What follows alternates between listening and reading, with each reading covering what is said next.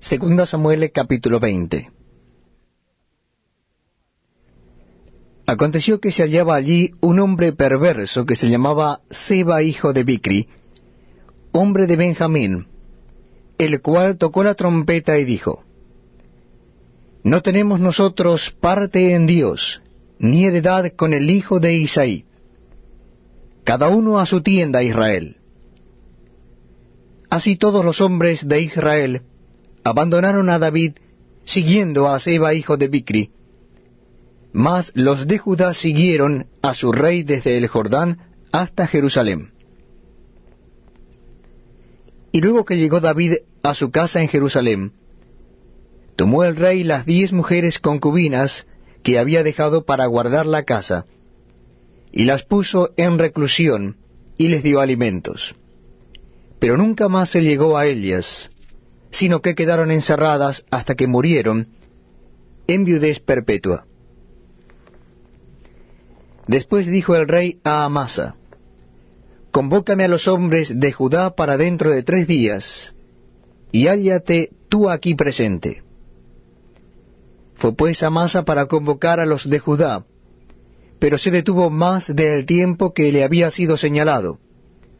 Y dijo David a Abisai, Seba, hijo de Bicri, nos hará ahora más daño que Absalom. Toma pues tú los siervos de tu señor, y ve tras él, no sea que halle para sí ciudades fortificadas y nos cause dificultad.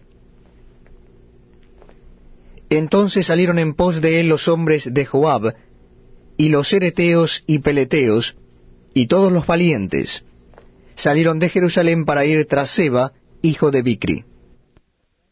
Y estando ellos cerca de la piedra grande que está en Gabaón, le salió Amasa al encuentro.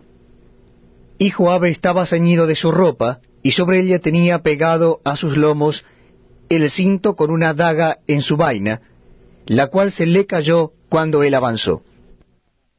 Entonces Joab dijo a Amasa, ¿Te va bien, hermano mío? Y tomó Joab con la diestra la barba de Amasa para besarlo. Y Amasa no se cuidó de la daga que estaba en la mano de Joab, y éste le hirió con ella en la quinta costilla, y derramó sus entrañas por tierra, y cayó muerto sin darle un segundo golpe.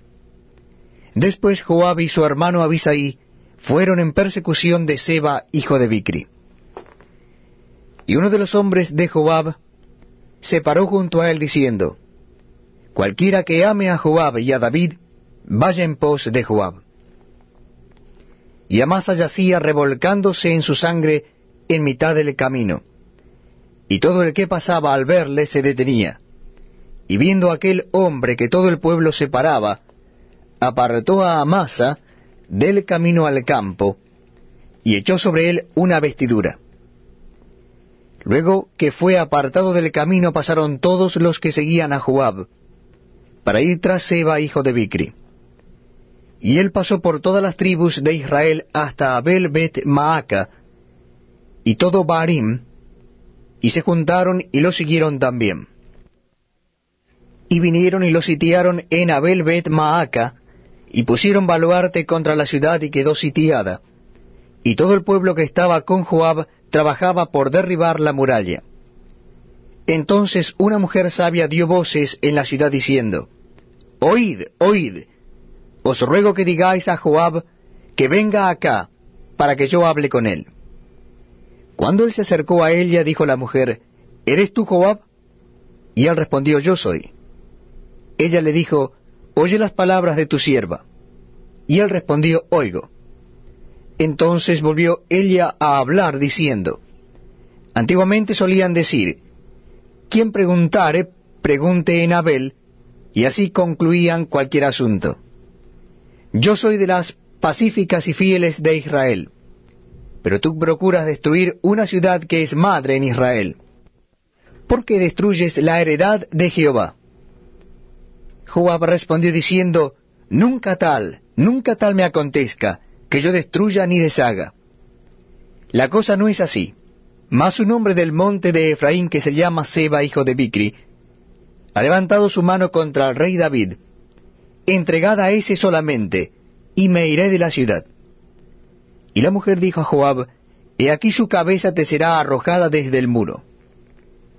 La mujer fue luego a todo el pueblo con su sabiduría, y ellos cortaron la cabeza a Seba, hijo de Bicri, y se la arrojaron a Joab.